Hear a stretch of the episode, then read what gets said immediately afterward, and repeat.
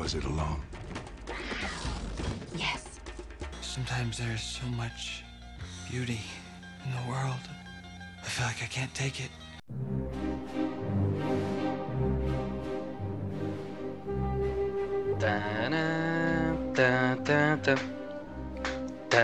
Podia ser a música de Prince, como podem ver aqui.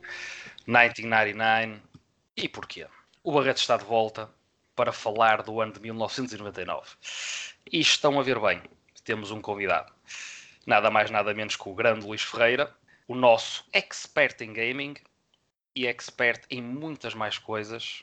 Portanto, visitem o site, tem lá o nome dele e epá, é uma delícia. Contudo, temos aqui também o Bernardo Tiago. Não é? Esses não interessam tanto, não é? Ah, então vocês têm que aturar. E o que acontece? Se na semana passada falamos do ano de 2011 e escolhemos cada um de nós três filmes, vamos fazer o mesmo exercício e vamos recomendar-vos, não nove, mas como temos o Luís, serão 12, filmes de 1999. Exatamente. E portanto, assim sendo, vamos ao que interessa, que é os filmes. E como as boas maneiras assim o dizem, vamos começar pelo nosso convidado, que tem a letra L, que está no meio entre o B e o T. É muito engraçado. É só um à parte. Mas, Luís, então, qual é o teu primeiro filme de 1999? Olha quanto Ora, muito bem. Eu, no, no podcast passado que, em que participei, escolhi para primeiro filme um documentário, por isso vou fazer o mesmo aqui para 1999. E então, esse documentário é Buena Vista Social Club do Wim Wenders. Isso é de 99, pois é. Portanto, o, nome para o filme é inspirado num, num clube de dança, portanto, que é o Buena Vista Social Club, que existia em, em Cuba. E então a ideia para este filme surgiu quando um guitarrista conhecido, que é o Ryan Cooder, teve o contacto com, com alguns músicos que tocavam lá na década de, de 50, 40 e decidiu uh, juntar esses músicos, muitos dos quais já tinham 80, 90 anos, e então criaram uma banda e chamaram-lhe Buena Vista Social Club. E então, no, no filme propriamente dito, um, portanto, é, é documentada essa jornada do Wim Wenders, portanto, este processo dos músicos voltarem a estar juntos, de, de, de tocarem juntos, portanto, muitos já não, já não se viam há, há décadas, é, é mesmo assim.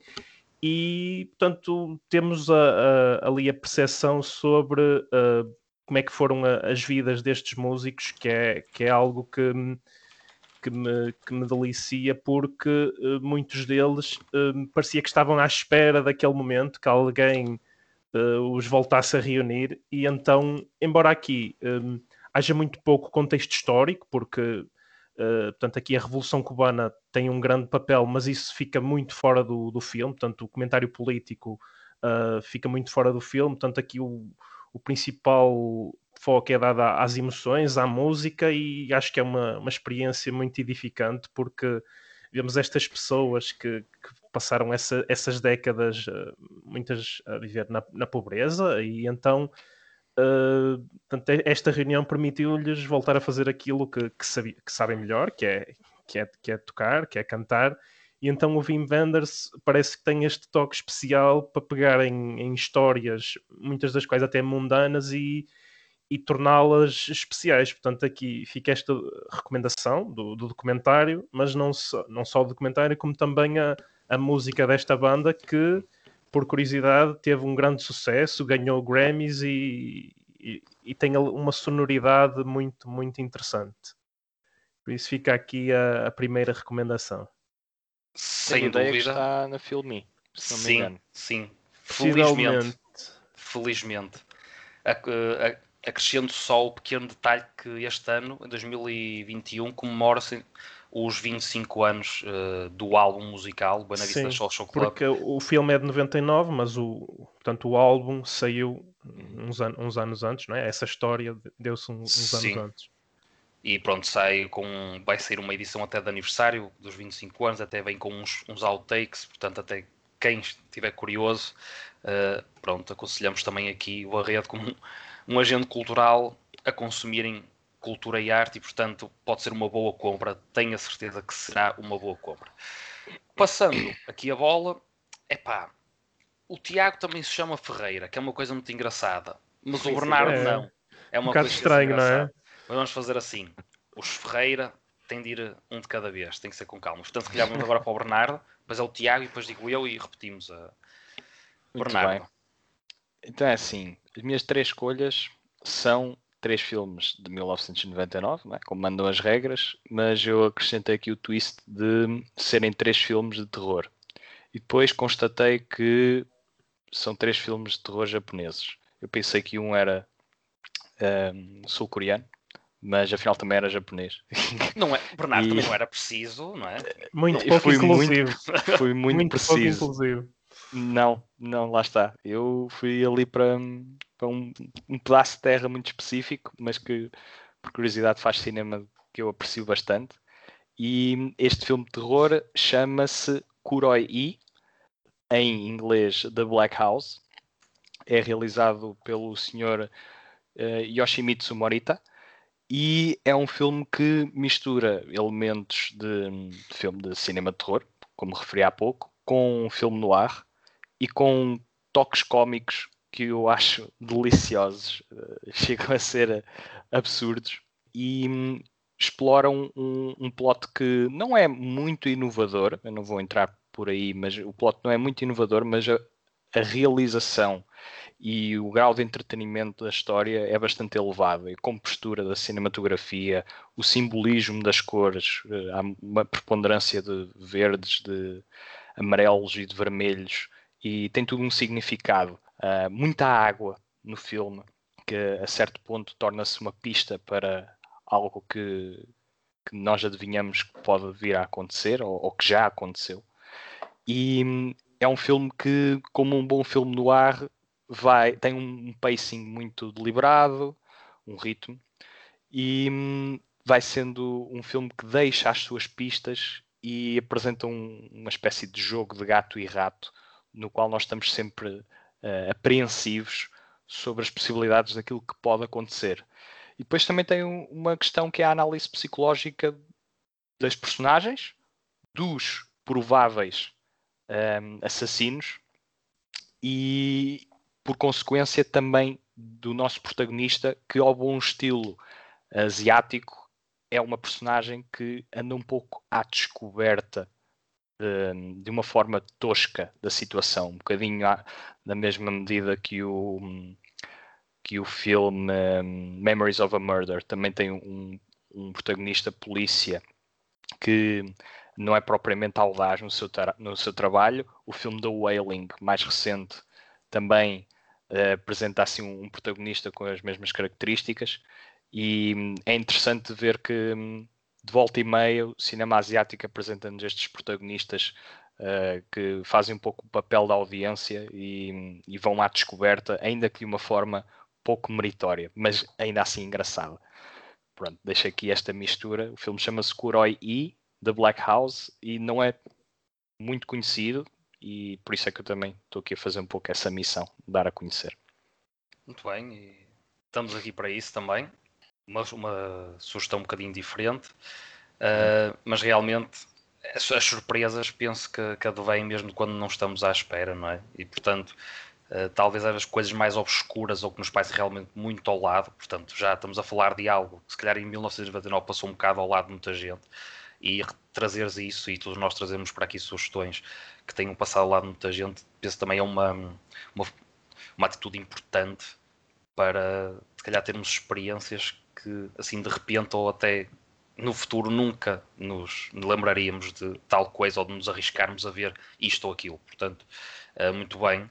E com isto, obviamente que aqui o Tiago Ferreira vai nos presentear com um filme que também vale a pena recordar ou ver pela primeira vez. Não é, Tiago? É assim, depois desta nomeação exótica por parte do Bernardo, eu vou aqui para um território um bocadinho mais lógico e, e expectável.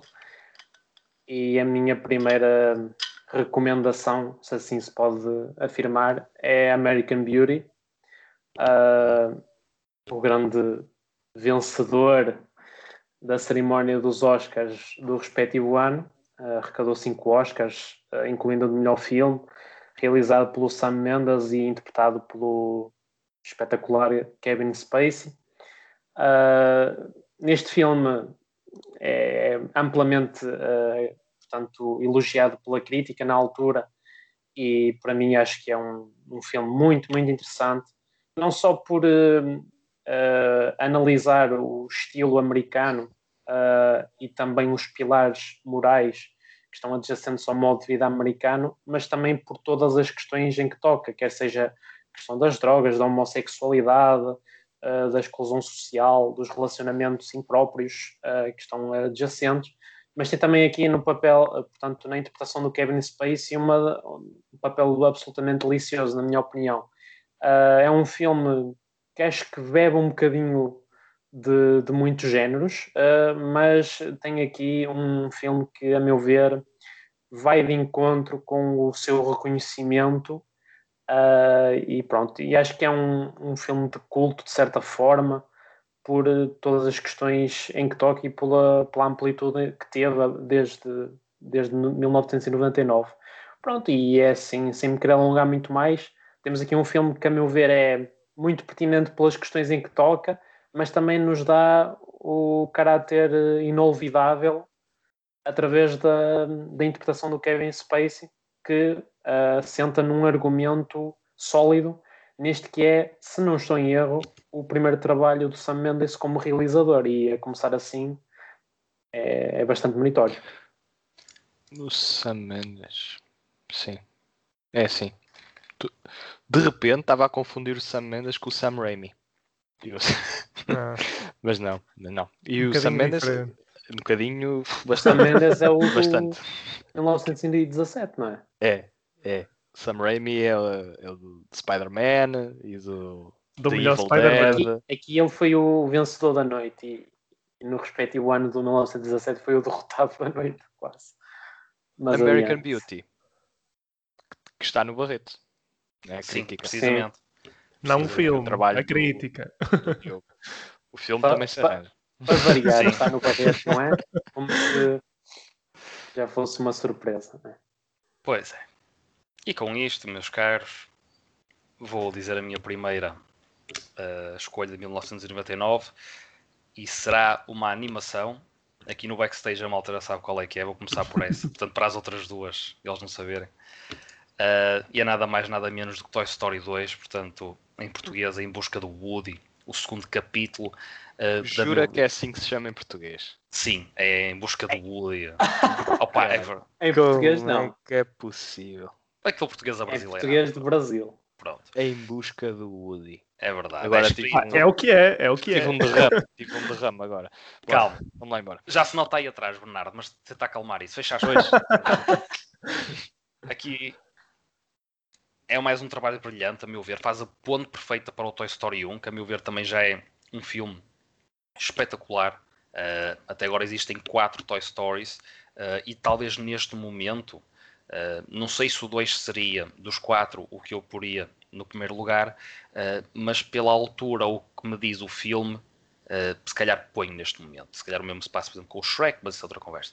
é escrito pelo Pete Doctor e pelo John Lester e também o John Lester que, que, realiza o filme. A meu ver, aqui muito mérito para o próprio Pete Doctor, que nestes últimos Oscars, pelo Toy Story 4, eh, ganhou, o, ganhou um Oscar, se não me engano, ou foi neste ou foi no anterior? Não foi no anterior. Não, eu, eu, já estou. Sol. Este foi o, o Grande Sol, exatamente. E, e, por acaso estavam os dois errados, nem devia ter ganho nem um nem outro, mas pronto, adiante é uma produção da Pixar, numa altura em que a Pixar estava a lançar imensa produção pá, espetacular a, a, nível de grafismos, era realmente inovador uh, e a nível de história também trabalharam com os melhores. Não fosse a Pixar também estar associada à Disney, uh, realmente a nível de argumento, eu penso que o Toy Story 2 consegue acompanhar muito bem o Toy Story 1 até ser um bocadinho, se calhar, superior, porque o mundo do Woody destes brinquedos é mais amplo, portanto, a questão de eles irem para a cidade, a questão de haver uma personagem feminina, que é a Jessie, que, que, é aqui introduzida na história. O penso também dá uma, uma dinâmica muito gira. Uh, essa camaradagem que existe uh, com todos os personagens, os brinquedos, mantém-se e se calhar aqui nesta aventura mais particular, eu penso que isso ainda sobe de, de, de tom, uh, o que faz, a meu ver, o Toy Story, mesmo sendo um filme de animação, realmente mais para graúdos até do que para miúdos, a meu ver, em certos momentos é uma aventura excelente, com referências muito engraçadas, inclusive ao Star Wars. Uh, tá uma cena brutal quando eles vão resgatar o Woody. Pronto. Vejam, mas com, tem um pequeno de Darth Vader lá pelo meio, mas de uma forma pá, engraçadíssima. É um filme que é muito importante na minha vida, realmente acompanha o meu crescimento. Tenho em VHS, pus aquela cassete imensas vezes, portanto, uma pessoa agora quase nem sabe o que é a experiência de ver um filme numa cassete. Aquela cassete passou imenso, imensas vezes. É pá, portanto, em 1999, sendo esta boa produção de 1999, para mim era totalmente imprescindível. Não, não tem muito mais a acrescentar. Vejam ou revejam o Toy Story 1, 2, ou então, para ter a experiência completa, comecem no 1 e vão até ao 4. Luís, voltamos a ti.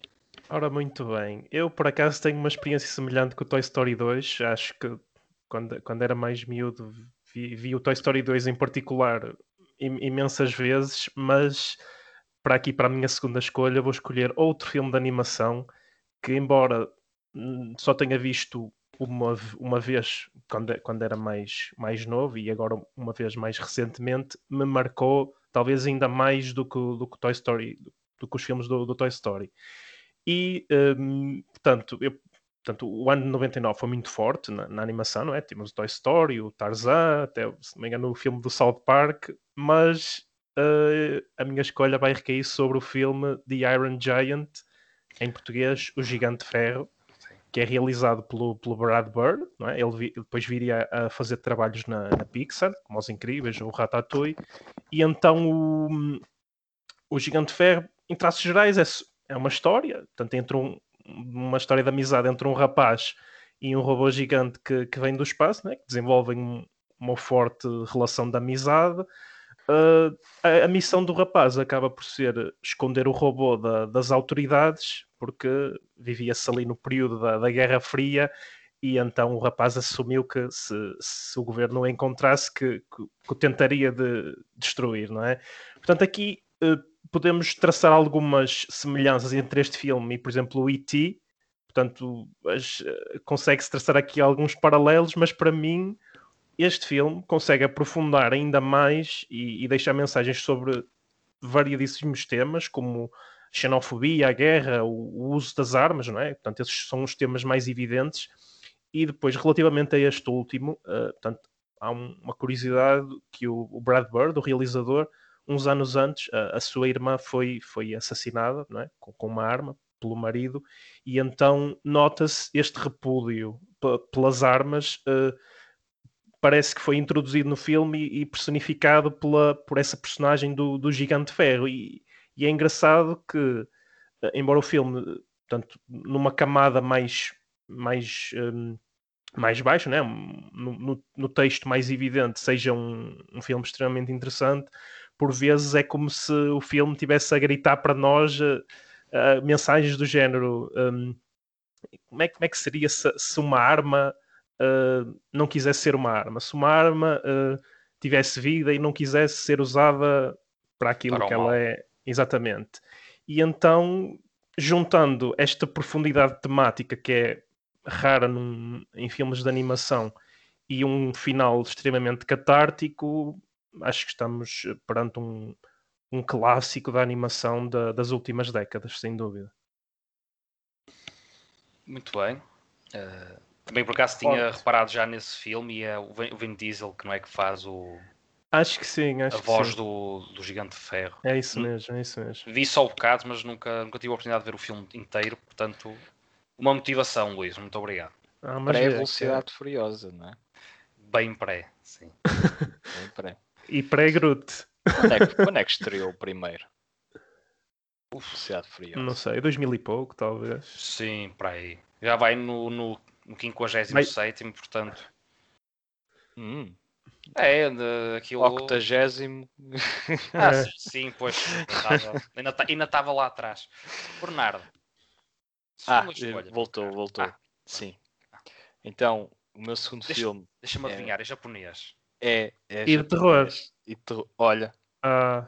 como é que vocês sabiam? É pá, que surpresa. Houve aqui uns Tiago, leaks. E, o Tiago vai dizer que é de 99. E eu, oh, não pode, não pode. E é japonês também. É japonês, é japonês. Uh, Chama-se Sozenji. Em inglês é Gemini, mas não o Gemini Man com o Will Smith, que foi uma barbaridade. Estou a falar do Gemini, um, realizado por Shinya Tsukamoto. É um filme que hum, mistura os elementos de horror com, com drama e fantasia, até certo ponto. E é um filme com uma semiótica, a meu ver, extraordinária, porque ele mistura uh, o formalismo e a, e a teatralidade do cinema japonês clássico com uma estética muito própria, muito sombria. O foco aqui não é assustar uh, um horror como Ringo ou Juhon, é muito mais numa lógica de, de entrarmos na história e ficarmos uh, sugados na, na sua podridão, porque na verdade aqui estamos a assistir ao declínio de uma mente. É, o filme não é mais do que uma jornada do declínio, de declínio mental da, do protagonista. E hum, essas formalidades e o facto de se, tem um, um, toque de fantasmagórico, ainda que mais alegórico do que expressivo. Um, e, e, isso também remonta ao folclore uh, japonês, histórias uh, assombradas. Mas aqui a apresentação é toda ela de contrastes entre o belo e o brutal. E, e depois também uma, uma temática muito forte de, de, de, de, classes sociais e a divisão entre as mesmas. A questão da honra também, que os japoneses levam muito em conta, já dos tempos dos samurais. Um, e acho que também em termos de, de direção de arte está muito bem trabalhado porque hum, nós estamos, temos perante, estamos perante uma divisão de classes e a classe baixa tem um guarda-roupa muito carnivalesco. Quase como se, hum, se fosse um, um, um, país muito próprio, todo ele muito próprio. Então entramos aqui num, num filme que é como se tivesse um, um microclima dele próprio, como se estivesse num habitat só dele. E é um mundo no qual eu gostei muito de, de, passar uma hora e 24 minutos. É um filme relativamente curto, como é o como, como costumam ser o, os filmes do Sukamoto, e que eu acho que vale bastante a pena investir para quem gosta assim de, de um terror mais gourmet, digamos assim, não tanto não tanto aquele terror The Conjuring uh, ou Insidious, uh, mais ao nível da, da experiência do horror e, e, da quebra psicológica e de toda a semiótica que, que envolve e não tanto aquele susto barato ou, ou, ou caro, conforme uh, a vossa carteira dispor. Muito bem. Tiago, vamos mudar de ares ou andamos lá Sim, perto. eu vou. As minhas três escolhas vão ser muito lógicas, digamos assim. A... Quem tiver um, um sentido apurado percebe que a minha segunda escolha teria que recair sobre The Sixth Sense. Uh, também um filme muito aclamado na altura, uh, escrito e realizado pelo M. Night Shyamalan, assim que se diz, Shyamalan. Shyamalan. Sim. É? É, M. Night Shyamalan. É isso. Muito Ou então, obrigado, então, Bernardo. M. Night Shyamalan.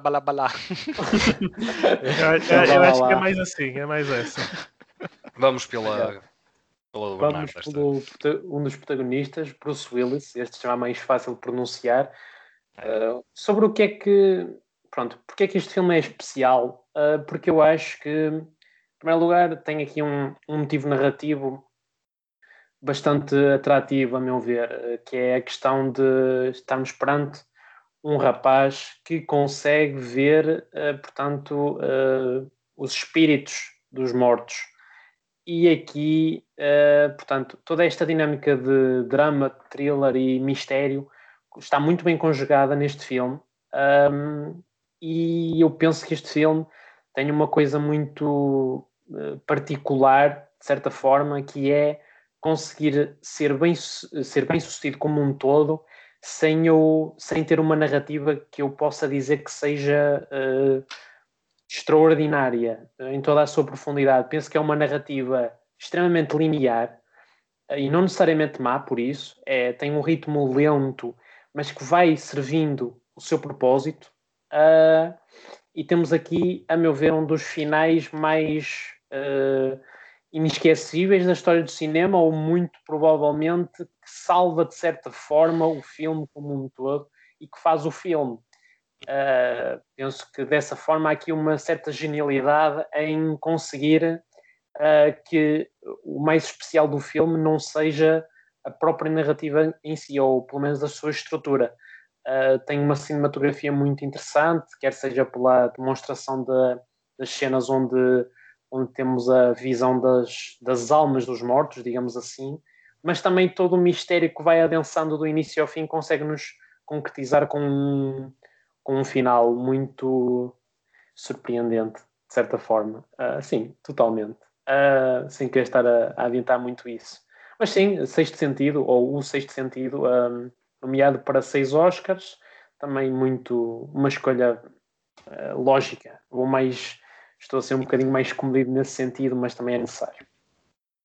Depende, isso é sempre relativo, não é? Já falamos disso no podcast passado e aqui as escolhas que são feitas, que partilhamos com vocês, têm também um certo significado para nós e é isso que também é importante falar. Portanto, às vezes, se calhar, mesmo que não seja pelo filme, ou se achas que as escolhas já é um bocado óbvia, então se calhar partilhar mais do porquê ser a escolha para ti, entendes? É Sem dúvida.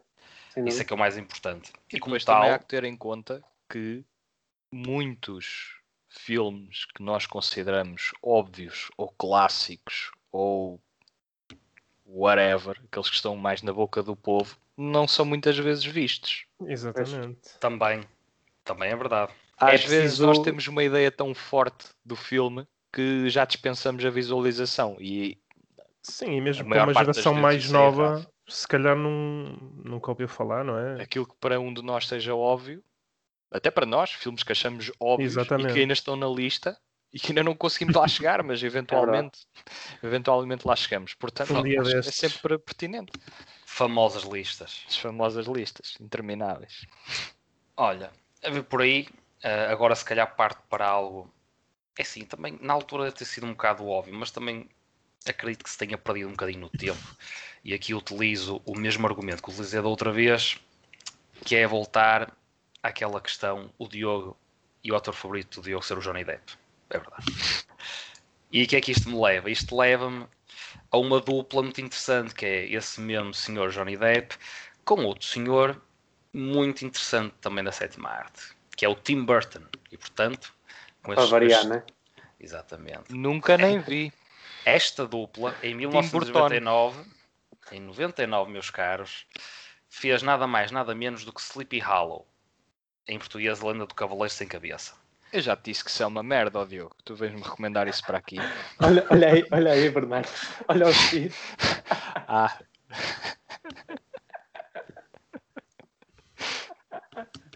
Ah, perseguindo Acredito, meus senhores aí desse lado, que este se calhar tenha sido o último podcast que façamos sobre os anos, ou então o próximo se calhar faço só eu, o Tiago e o Luís, porque obviamente há aqui pessoas que não respeitam não é, a opinião dos outros não respeitam, e nós não queremos não isso. querem saber. Ou querem só botar a lenha não, para a O Bernardo já se está a preparar não, é para assim. o podcast sobre filmes que têm muitos palavrões. Se calhar, se calhar. É o não, isto é muito E eu escolho o Sleepy Hollow, atenção, já não vejo o filme há muito tempo. Uh, mas há coisas que eu guardo, há coisas que não, Bernardo, nesse aspecto, nesse aspecto, até discordo Vou brincar contigo, camarada. Que é assim. Ui, camarada, Adelante. a nível, a nível do que é a, a, história ou o trabalho, tanto do Johnny Depp como do Tim Burton, uh, o, o, Sleepy Hollow não seria, se calhar, nem no, não estaria nem no top 3 de ambos. Atenção. Agora, provavelmente, se calhar, até estaria num top 5 ou num top 7. Se é que existe top 7. Bem, mas um top 7 eu acho que acabaria por existir e fazendo esse exercício estaria. O filme tem, uh, a meu ver, o, o que se pede do que é um entretenimento, mesmo que seja mais básico, mas tem muito entretenimento no que é o contar de uma história, de uma narrativa, quase como se estivéssemos a ler o livro da Lenda do Cavaleiro Sem Cabeça, e depois juntar a isso todas as imagens são transportadas para o ecrã com a mestria gótica do Tim Burton, que a meu ver ele tendo esse lado, e já tendo mostrado isso, por exemplo, num universo como o do Batman, uns anos antes, se não me engano, o, Batman do Tim Burton é 89, se não me engano, com o Jack Nicholson. Um, uh, epá, juntar o entretenimento e este lado mais negro e torná-lo apelativo, penso que o Tim Burton o faz muito bem mais uma vez aqui neste exercício do Sleepy Hollow. Tem o Johnny Depp, que a meu ver faz uma interpretação também não incrível, mas extremamente segura e indicada para o que é aquele papel de detetive que vai investigar todas aqueles, uh, aquelas mortes que surgem uh, ao início sem saber porquê e depois já se começa a desconfiar realmente dessa tal lenda do tal cavaleiro e a forma como tudo se desenvolve é muito engraçada porque o filme não nos dá logo uh, de mão beijada a, a solução ou o confronto, digamos assim. Portanto, há aquele, aquele thriller, há aquele, aquela componente um bocado de mistério e, e o Tim Burton aproveita para, enquanto é, essa construção é feita, também mostrar detalhes uh, que, a meu ver, ou pelo menos para mim, são interessantes nesse tipo de história, quanto mais não seja nessa caracterização um bocadinho mais medieval dos personagens. Uh, portanto, não ser provavelmente uma escolha de, um dos melhores trabalhos deste ano, uh, mas penso que é uma escolha segura pelo que é o entretenimento e é um, algo que também é importante para mim na minha tal jornada no que foi descobrir um dos meus atores favoritos, onde penso que ele aqui, o Johnny Depp, tem uma, uma performance bastante segura e muito interessante, a meu ver. Agora, também sei e devo reconhecer que realmente é um trabalho que vale pelo todo e não tanto, portanto, não querer destacar tanto o Johnny Depp em si, mas ser um dos motes da minha, da minha escolha e remonta também aos tempos onde realmente estamos a descobrir mais cinema e durante esse caminho, enquanto cavamos esse caminho, vemos coisas boas, vemos coisas médias e vemos coisas más. E o Sleepy Hollow, onde quer que o queiram meter, principalmente do Bernardo, já desconfio, uh, mas o que é importante é ver, e esta é uma das minhas escolhas de 1999 para vocês verem. Sleepy Hollow. Muito bem. Ok, pronto. Quer alguém quer insultar mais alguma coisa? Vamos deixar para, para depois, reiterar, okay, depois acabar que, que acho que o, o filme é mediano. Não acho que seja nada de especial. Acho que é legítimo tu escolhê-lo eh, porque as, as, nossas escolhas são todas pessoais. Não estamos aqui a fazer as críticas Exatamente. dos filmes. Estou claramente na brincadeira, como vocês já me conhecem. Pô, com esse fundo não sei. Bem, este vamos... fundo intimida, não intimida. É Pai, dizer essas coisas. Eu não tive isso em consideração, dizer estas coisas com, com este fundo. Tu parece que estou a pedir sangue, não é? Aí só é andas a ver muito vinho, pá, não sei. Também, pá, fogo, este também, este também estava bom. Ó oh, Luís, oh, Luís, vamos lá. Vamos Ora, vamos lá, lá então, rematar isto. Vamos lá rematar Vamos lá, vamos lá finalizar aqui. Mais eu, eu acho que vou ser acusado um pouco de, de fazer um bocado cópia do, da última vez que, que, me convidaram e vou terminar também com um filme do, do, Stanley Kubrick. Portanto, este filme, que é o Eyes Wide Shut, não é? o De Olhos Bem Fechados, em português. Ai, ai tu sempre meteste o Eyes Wide Shut. Eu pensava que o desafio, aqui isto é uma, uma conversa de, de backstage. Pensava, não havia dúvida. Eu pensava que o Luís não ia meter o Eyes Wide Shut. Eu disse logo, até antes de me convidarem. Não, eu pensava que tu querias lançar o desafio de não meter ah, porque, era, para, era para vocês não meterem, que era para eu pôr. Pois, ah, eu olhei pronto. para o filme, é só... vi que era do ano e disse assim: Este é para o Luís, acabou. É, nem, vou, então, nem vou tocar.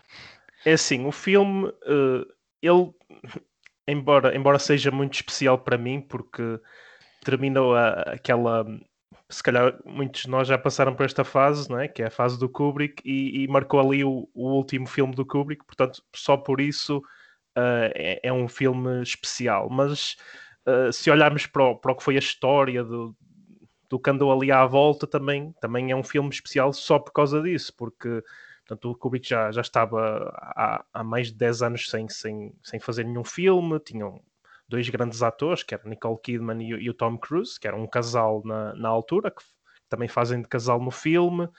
E depois tem também a, a questão do Kubrick ter falecido antes de, do filme estrear, digamos assim, que, que também colocou ali algumas dúvidas sobre, quando o filme estreou, sobre se aquilo era o que o Kubrick tinha em mente, uh, portanto, quando estava na, na sala de, de, montagem. Mas, assim, só para fazer um, um pequeno, um pequeno, uma pequena descrição, para quem ainda não, não conheça, portanto, o filme fala sobre sobre um casal nova-iorquino, que é Nicole, Nicole Kidman e, e o Tom Cruise, e então um, o filme fala, portanto, retrata muito uma espécie de aventura noturna da, da personagem do, do, Tom Cruise, após ter uma discussão com a mulher e descobre que, que a mulher esteve quase a abandoná-lo por um, por um marinheiro, e então o, Tom Cruise vai deambulando pelas ruas de Nova York, eh, que foram, na verdade, essas cenas gravadas em, em Londres, mas isso, isso já, já é um à parte um, e acaba por ir para uma festa de uma sociedade secreta, e então, uh, a partir daí, parece que o filme uh, ganha duas, uh, duas vertentes. Uma vertente mais crua e, depois essa, essa vertente mais, mais fantasiosa, onde quase nem sabemos o, o que é que é verdade, o, que é que pode ser, o que é que pode ser um o que é que pode ser um sonho, o que é que o Tom Cruise pode estar a, a imaginar, mas uh, isso acaba por, por nem ser relevante, porque para mim o filme é uma excelente reflexão sobre o significado do amor, dos relacionamentos, mas sobretudo do, do casamento. Porque, o que é que significa uh, uma pessoa estar casada, estar comprometida uh, com outra? Portanto, acho que o, o filme uh, tem, muito, tem muito a dizer sobre isso. Depois, no capítulo estético, como não, não podia deixar de ser, está absolutamente brutal. Portanto, consegue conjugar bem essas duas auras, a aura mais onírica, se, se quisermos dizer assim, e a mais crua. E então hum, há aqui um, excelente jogo de luzes. Portanto, como o filme é passado na, na época natalícia, uh, o Kubrick acaba por ter um bocado uma desculpa para, para abusar na, na luz artificial mas uh, falo bem. Portanto, este filme um, portanto, é, é, sobre relacionamentos, portanto, eu acho que foi o que é o, uma opinião que eu, que eu já que eu já tenho desenvolvido, uh, acho que deve ser experienciado em, em várias alturas da, da, nossa vida e então, uh, dependendo da, da nossa, portanto, da nossa maturidade e, e, e do nosso do nosso contexto até amoroso pode pode representar, eh, pode trazer-nos várias respostas e, até várias perguntas. E então, em suma, acho que é uma, uma forte recomendação para verem com, com o vosso parceiro.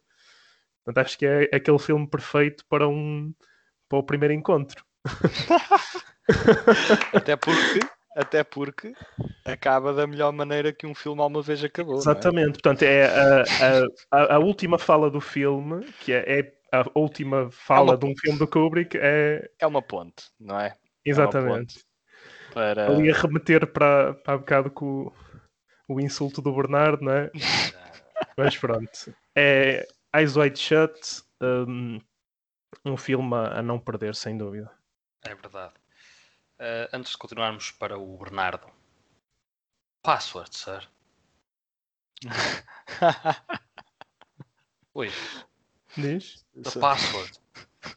Pá, eu vou, vou, vou evocar a quinta emenda aqui. Não vamos revelar, vamos deixar as pessoas. Vão ter que ver okay. o filme. Vão ter que ver o filme para saberem a. Pá. Pronto, então eu vou dar andamento a isto porque senão é complicado. Grande filme. Bernardo. É, é um filme curioso. O filme que, que eu vos apresento agora é é um é, filme. É português? Não. Bolas. É ali para o Oriente. Ali. Oh. Animação, sabe? Uh, não, não é de animação. Não? Não, não. Vai é, ser mas um é animado? Musical, talvez, não? Ai, é animado, é. É animado, é. Aliás, isto é uma animação. Este dos três é, é não só o mais pesado, como é aquele que eu tenho mais carinho. Ah, então pronto. Pelo qual eu tenho mais carinho. Então, Sim. Vamos lá. É um, é um filme. E também é, é aquele que precisa. Só precisa um bocadinho mais de estômago, mas tranquilo, tranquilo. O filme chama-se Audition. Em inglês é Audition. É 99, como todos. É realizado pelo Takashi Miike.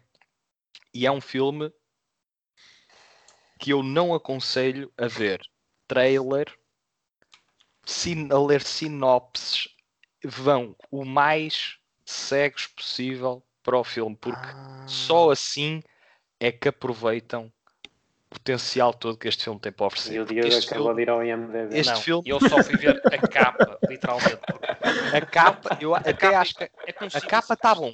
Mais do que a capa, E o Bernardo já, já disse não- o título e já Já foi desliguei. muito. Pronto, já o, o a título já é. O título não denuncia muito, mas isto, a história base é sobre um homem que está à procura de uma segunda mulher. Vai correr mal. Ele E perdeu quem é é viúvo e está à procura de uma segunda mulher. É, não vou além disto. E é um filme que morfa de géneros, portanto, é parte horror, parte mistério, parte hum, romance e, e tem o, o drama, desenvolve-se por essa corrente. É um filme que morfa, isto é, de género para género, e, e evoca aqui alguma sensibilidade eh, de ritmo do Hitchcock. Ou seja, vamos a- as, as- as pistas vão sendo deixadas, mas nós só nos apercebemos realmente da dimensão da situação quando de facto somos chocados. E hum, o filme explora um bocadinho os papéis eh, que nós, os papéis sociais que nós atribuímos ao outro. Aqui, então, na questão das relações, Lu- Luís, é um bom complemento ao Eyes, ao Eyes Wide Shut, porque ehm, aqui o que nós eh, experienciamos é o subverter dessas expectativas, enquanto que no Eyes Wide Shut confrontamos-nos com elas. E também o Eyes Wide Shut é muito sobre repressão, não é? E aí se calhar não é tanto. Aqui, aqui, aqui não é sobre repressão, mas é sobre não só aparências, como a o, o estado em que nós ficamos quando as nossas expectativas não são correspondidas. Mas nas nossas expectativas, que são, em suma, expectativas sociais, expectativas que nos foram incutidas ao longo de anos e anos de educação. E este filme explora isso de uma forma muito interessante, muito intensa em certos momentos. E é um filme que, que sim, que provoca alguns sustos, mas são trabalhados de uma forma que mexe com o teu psicológico. Não é, não é aquele susto uh, jump scare mais clássico. Aqui os sustos perduram. Ou seja, tu és assustado e tu vais estar 20 minutos à frente do filme e ainda vais estar a pensar naquele susto que aconteceu porque é, é, metódico a esse ponto e é sinistro e é envolvente e é um filme que eu não podia sair aqui do ano 99 sem recomendar. Este foi a minha base para depois recomendar os outros.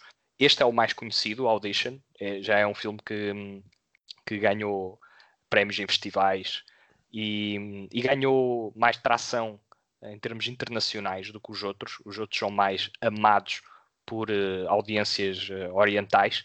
Este Audition conseguiu dar o salto e bem. E aqui o Takashi Miike mostrar porque é que é um, um realizador de peso no Japão, uh, com, com mais de um grande filme. E não vou adiantar muito mais da história nem dos seus temas, porque isto é para ver o mais cego possível. Audition, go! Mais uma grande recomendação, diria cereja no topo do bolo nas sugestões do Bernardo. Cuidado é com o sangue atrás. Tiago, como é que tu vai? Vai ser uma cereja, vai ser um morango, um mirtilo? Não como posso. É que... Não posso dizer a minha terceira. Não vais para a fruta?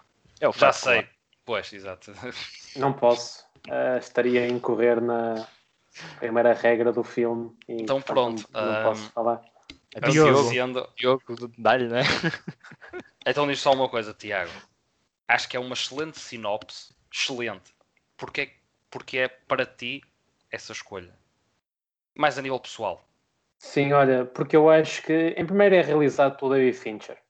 E acho que só por isso uh, já vale por si.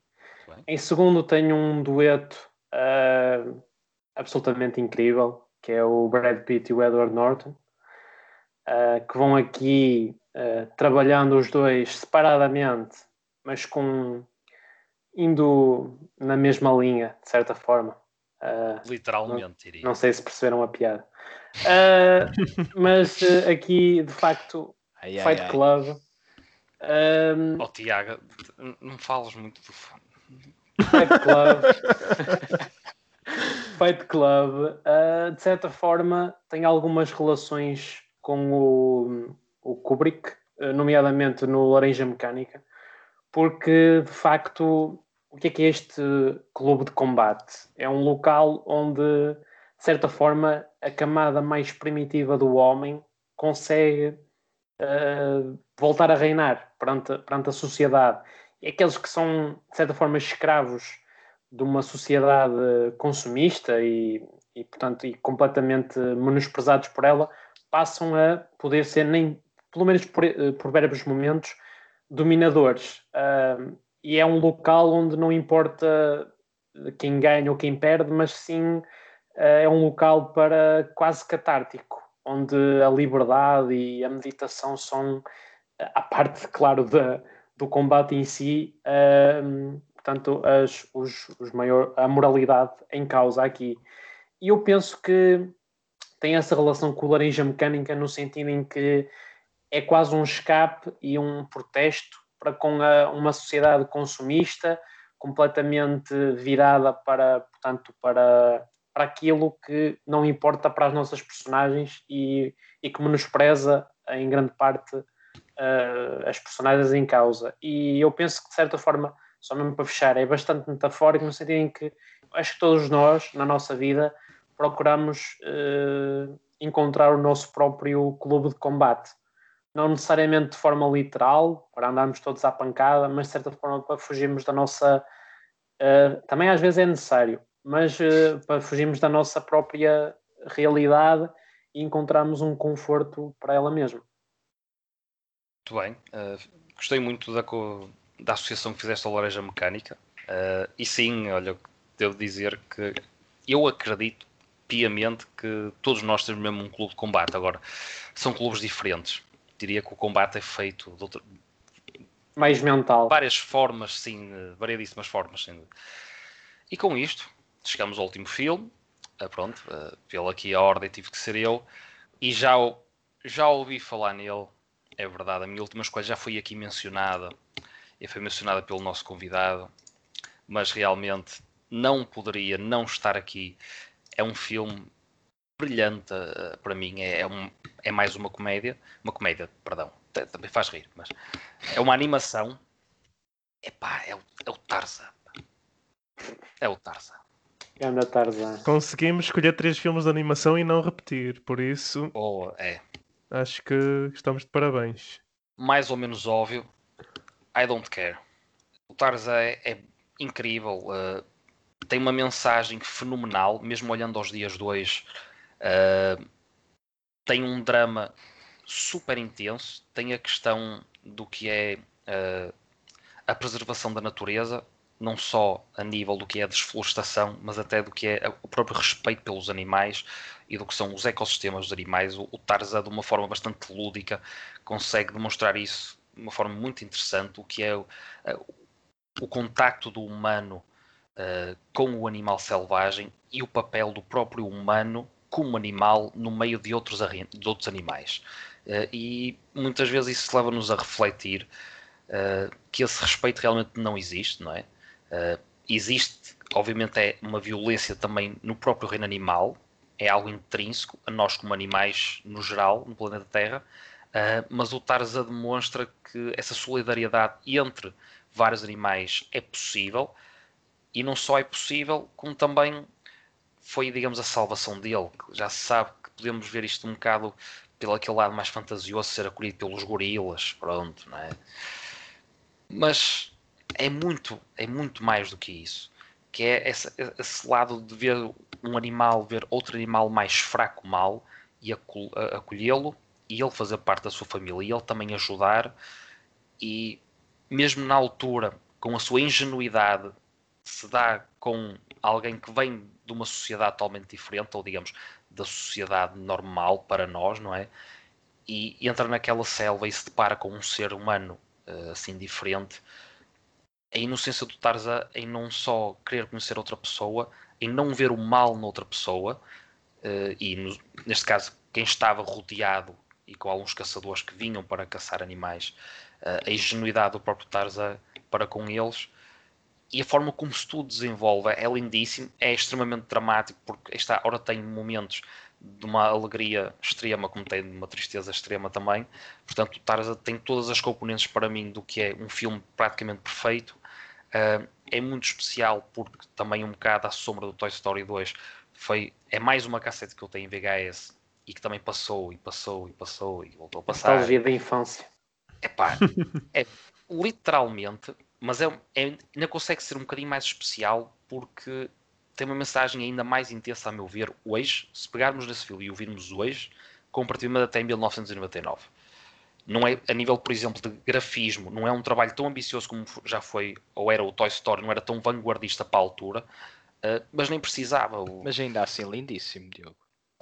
Aquilo é, é brutal. É, aquela, dois, aquela dois, banda dois, sonora que fica na mente para é sempre. que eu ia, eu ia pôr a cereja no topo do bolo, não só do podcast, mas como também desta minha hum, recomendação. Neste caso a banana, né? Porque, oh, bem, já, muito bem. E devo dizer que o Tarzan chegou até mesmo a ganhar um Oscar, uh, é que realizado agora pelo Chris Buck e pelo Kevin Lima. Uh, e o Oscar vai precisamente onde eu queria chegar e que o Luís já deu a introdução à banda sonora, pá, que é do Phil Collins, e acho que é uma. É, fascinante, a meu ver, é das melhores bandas sonoras que já se fizeram em filmes de animação, pelo menos. É das melhores. O Phil Collins ganhou como melhor música original com o You'll Be in My Heart, que se calhar às vezes ouvi na rádio. E num filme que talvez é não, não... perfeito para tudo o que se passa naquele filme. É... A priori não, não fosse, digamos, uh, expectável que a banda sonora pudesse ter um protagonismo tão grande como tem, digo eu, pela, pelo Mas próprio olha, motivo narrativo e o tema do filme. Analisando mesmo de coisas de outros filmes que eu já vi de animação com outras bandas sonoras, eu penso que o, o que o Phil Collins consegue aqui é um bocado o que o Elton John conseguiu com o Rei Leão, que é introduzir uma ou duas músicas uh, que na própria rádio, independentemente do filme, portanto, saindo fora das, da, da, Sim, da esfera do filme, si. valem exatamente, tem essa uh, independência, mas depois, ouvindo a banda sonora toda do Phil Collins, que eu já, já ouvi variedíssimas vezes, é muito rica a nível instrumental, quer seja músicas com voz e sem voz. Portanto, também está um filme que consegue também criar uma banda sonora que por si só já é um grande achievement do próprio artista Phil Collins aqui. Uh, não sei, não, acho que não Ele utiliza muita percussão porque Sim. é aqueles ritmos da selva. Exatamente, dar está um, relacionado um, também. Um ânimo. Precisamente. E, e um, entras no espírito. Viva, é, um, é uma... É tribal. Sim, exatamente. É uma banda sonora que é altamente apreciável fora do contexto do filme, mas no contexto do filme é, é onde ela brilha Ainda é melhor. completo e tenho que subscrever todas as palavras que disseste. O, o, o Tarzan também é provavelmente da minha infância o meu filme preferido e aquele que passou mais na cassete, como tu referiste também, e também tem um, um lugar muito especial no meu coração, uh, mas eu entretanto tornei-me demente e agora só vejo cabeças a sair e malta a chorar. Não, se nota, não se nota nada. Aqui, tipo, coisas. Aproveito só até para lançar um bocado também malucos, a questão. Pronto. Aproveito para lançar só a questão, se calhar ao Bernardo, lembrando do filme, não é? O que vimos tantas vezes o filme se o puseres hoje em dia, ou se vis agora o Tarzan hoje ou amanhã, se calhar até há coisas que se calhar na altura te passavam ao lado, uhum. mas que realmente o filme consegue tocar nisso. Nessa tal questão até não, mais. Certamente, né? Certo, sim, eh, nessa questão da sustentabilidade. Hoje em dia debate-se tanto estas questões da sustentabilidade e o Tarzan, quer seja por um, um modo mais. Uh, dramático ou menos dramático, ou mais ou menos fantasioso, consegue ir um bocado ao encontro destas questões ou de apelar ao bom sentido que tantas vezes as pessoas tanto querem apelar nas redes sociais e naqueles debates que metade deles dão em discussões à ameaça de morte, não é? Portanto, uh... Sim, clubes de combate. Atualmente é, é impossível uh, olhar para o filme e não, e não ver os ângulos políticos nele. Mas na altura, quando eu e tu o víamos, é pá, eu pelo menos falo por mim, eu queria era ver o Sim. Tarzan e a Jane a andar ali nas lianas, nas lianas e, e a dar os animais bem, e os animais a curtir e a saltar a brincar pum, pum, e depois quando aquilo corre mal uh, pô, o coração claro que parte, mas depois, entretanto, acontecem coisas. Exato. E, ah, e provavelmente ainda há pessoal que ainda não viu Tarzan e é pá, altamente recomendável aqui da Ouviram calhar aquela ainda bem. versão, aquela versão em live action? Ei, com, com o Skarsgård, não é? Pá, também fui Uh, ver. por acaso não está a pensar, não está a pensar nesse. Mas acho que houve um, um an- anterior, sem certeza. Mas sim, também houve esse recente. Uh, meus caros, 12 recomendações, cada uma uh, ao seu estilo, imperdíveis, diria. Portanto, o meu conselho é para acabar. Se ainda não viram, Vejam, vejam. Se já viram, revejam. E nunca se esqueçam. Aqui na caixinha dos comentários, deixem as vossas sugestões, se concordam ou não concordam. Uh, e quais serão quais as vossas três escolhas, ou quais seriam as vossas três escolhas em E o 1999 Vosso like. o vosso like se gostaram, mas se não gostaram também, pode ser para baixo, não tem problema nenhum. Nós estamos aqui é para Nós melhorar ou para discutir, para debater. Vamos ver isto pelo lado positivo, é debatermos opiniões diferentes. Ah, e para isso podem nos seguir nos locais habituais, que é o YouTube, o Spotify, o Anchor e o iTunes. e o Leiam o site do. Barrete e o. Exato. São tantos. Ah, e RTP Play também. Portanto, nestas plataformas todas. E no caso do Tarzan, Barrete. National Geographic. que está, depois está associada à Disney. Disney tá- Está no- tá na minha lista por ver, que nunca sai do por ver, porque eu de vez em quando vou vê-lo. Atualmente nem tanto, mas está lá, porque quero revê-lo, exatamente para ter essa experiência. Sempre Agora mais importante. fresca. Sempre importante. Muito obrigado por o vosso tempo aí desse lado. E não se esqueçam, de nada. estejam sempre com o Barrete. E para o ano, diria para o, para o próximo milénio há mais. Nós temos o nosso 99. No próximo episódio há mais. Obrigado. Luís, pela participação. Muito obrigado. Já fiquei sem quotes já faz parte do. da família. Já fiquei sem quotes do, do Terminator, por isso. Olha, hoje é até à próxima. Fiquem bem. Sacaste essa agora. Get in Mal. a chapa. Exactly. Malta, Tchau, tchau. muito obrigado.